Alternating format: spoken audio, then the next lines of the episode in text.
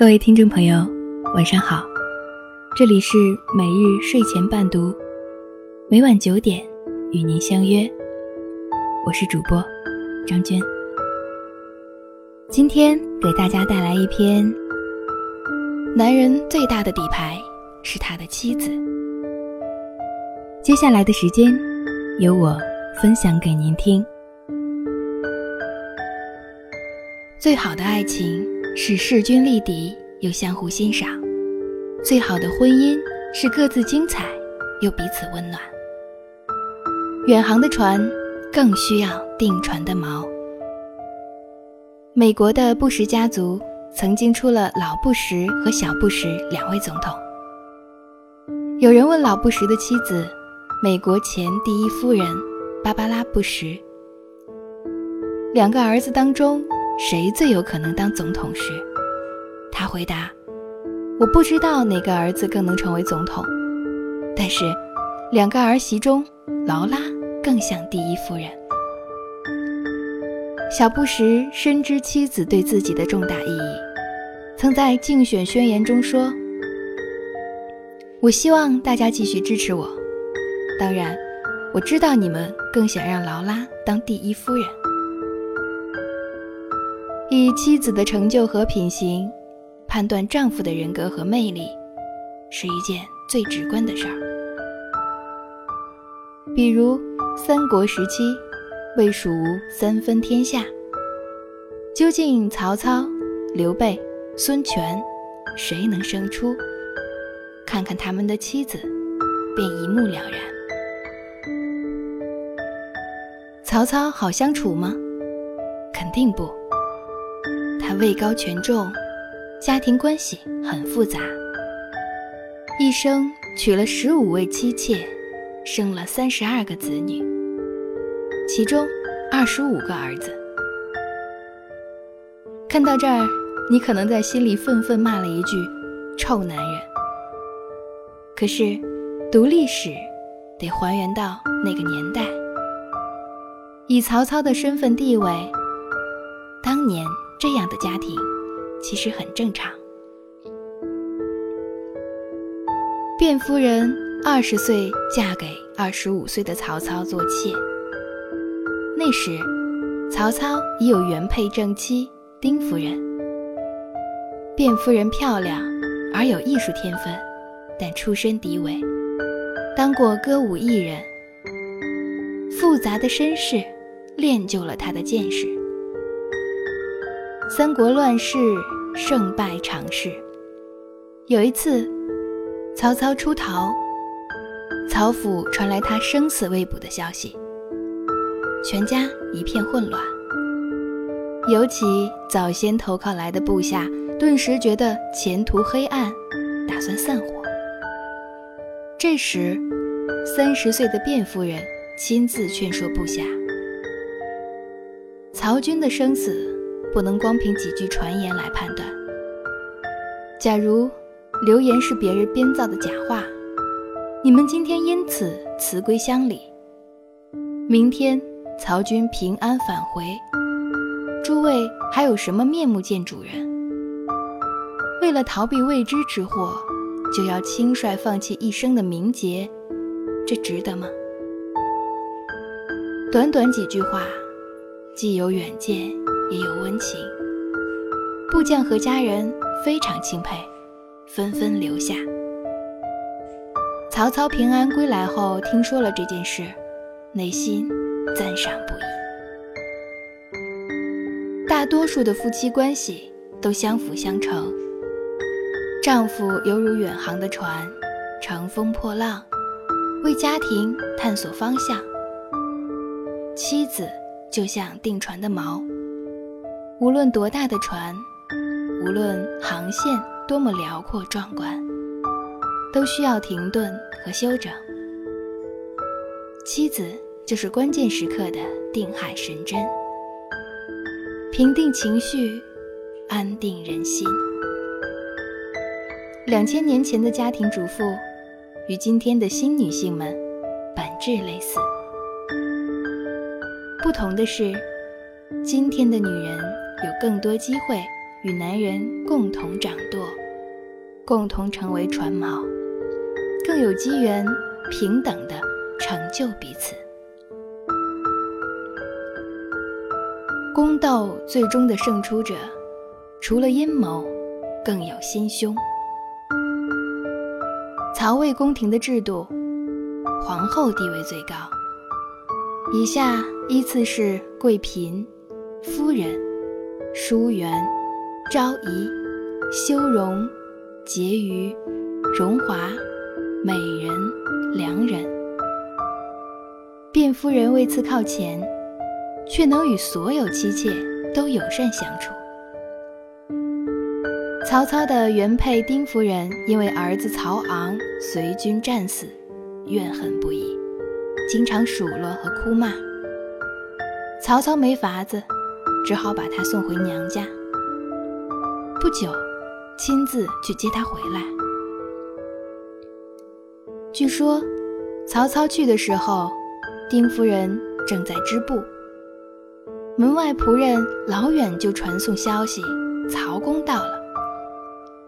夫人像没听见一样，照样织布。曹操走到丁夫人身边，抚摸着她的背说：“回头看看我呀，跟我一块儿坐车回去吧。”丁夫人既不回头，也不应声。曹操出了房门，还在窗下说。差不多就别闹了吧。丁夫人依旧织布，不应。曹操伤感地说：“看来是真的要分手了。”我读到这段历史，心里很有几分感慨。狠辣的曹操，其实对妻子并不心狠手辣，否则。几个女人敢在那个年代抱怨丈夫呢？耿直的丁夫人一辈子都没想通，永不原谅，永不回家。曹操无奈，庞大的家族不能缺少女主人，只好休了丁夫人，立卞夫人做正妻。曹操一生都非常尊重、爱护卞夫人。卞夫人做妾时，丁夫人对她并不好。但成为正妻后，卞夫人不计前嫌，厚待丁夫人。他常常派人给丁夫人送东西。曹操出征时，还把丁夫人接回来，依然以正妻的礼仪对待，亲自侍奉。直到对方自己都觉得不好意思，说：“我是曹军废掉的人，夫人何必如此呢？”丁夫人去世时，卞夫人懂得曹操心底的不舍与愧疚，主动操办丧事，隆重安葬。宽厚的女人，即便对待竞争者。也光明磊落，善良平和。曹操的二十五个儿子中，曹丕、曹彰、曹植、曹雄是卞夫人亲生。他还尽心抚养了其他失去母亲的孩子。坦率地说，曹操的儿子大多文才武略出众。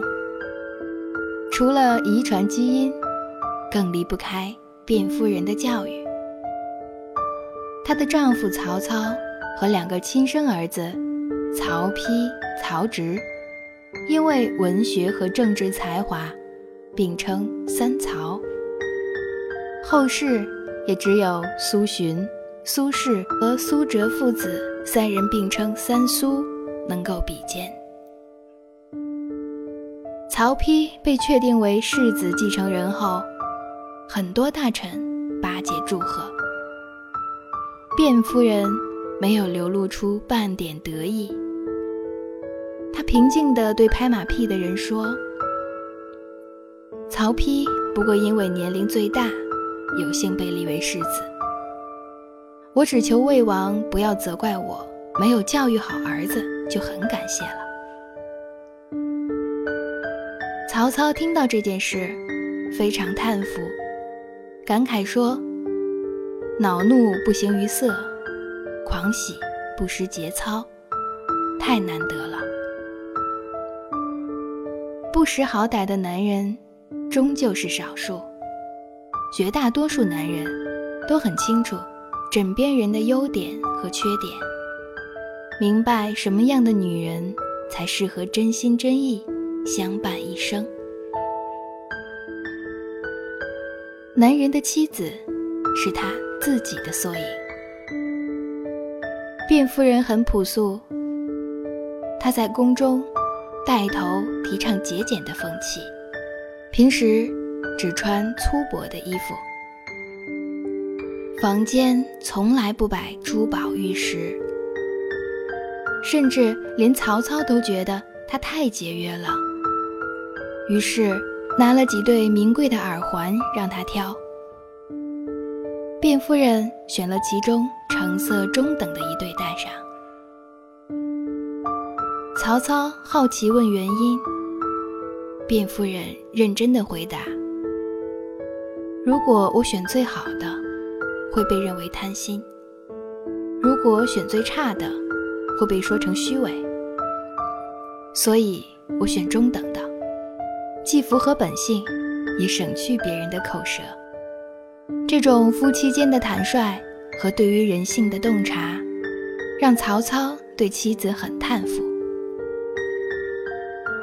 三国时期，刘备的老婆们颠沛流离，大多早死。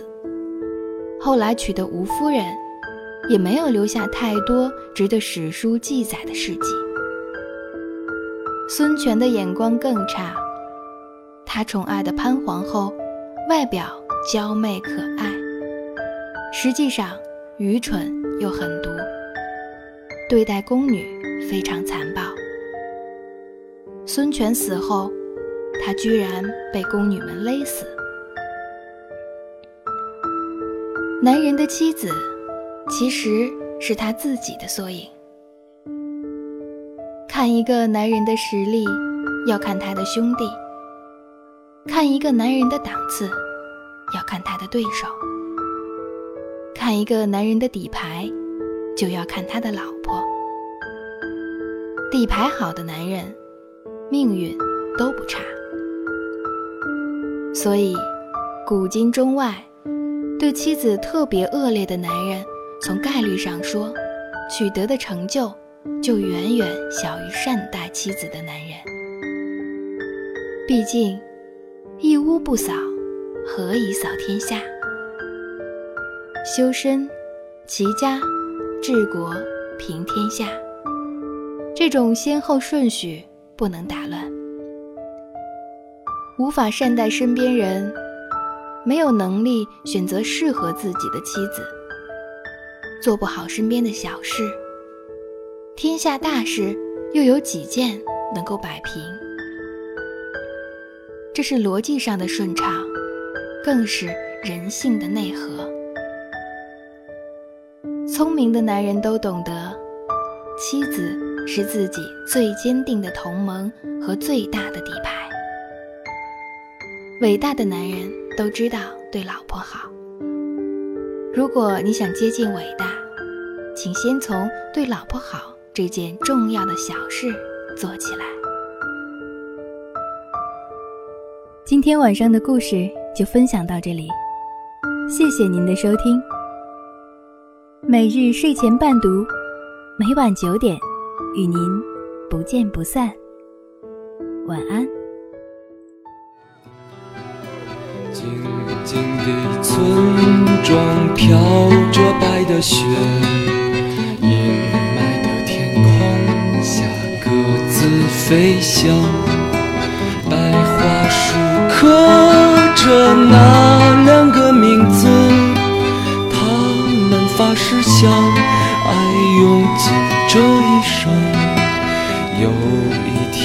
山火烧到了家乡小伙子拿起枪奔赴边疆心上人你不要为我担心等着我回来在那片白桦林。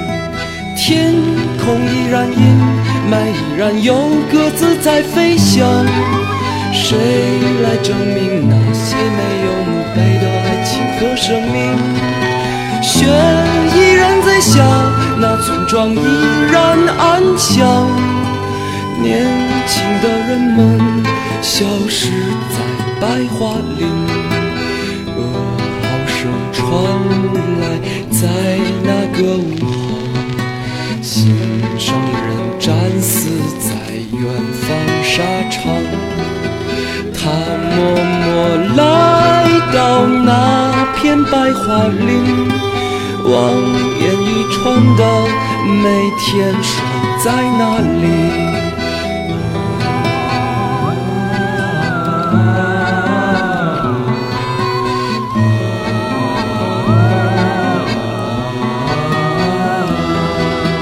他说他只是迷失在远方，回来，来这片白桦林。天空依然阴霾，依然有鸽子在飞翔。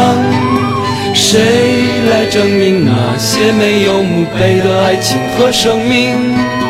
雪依然在下，那村庄依然安详。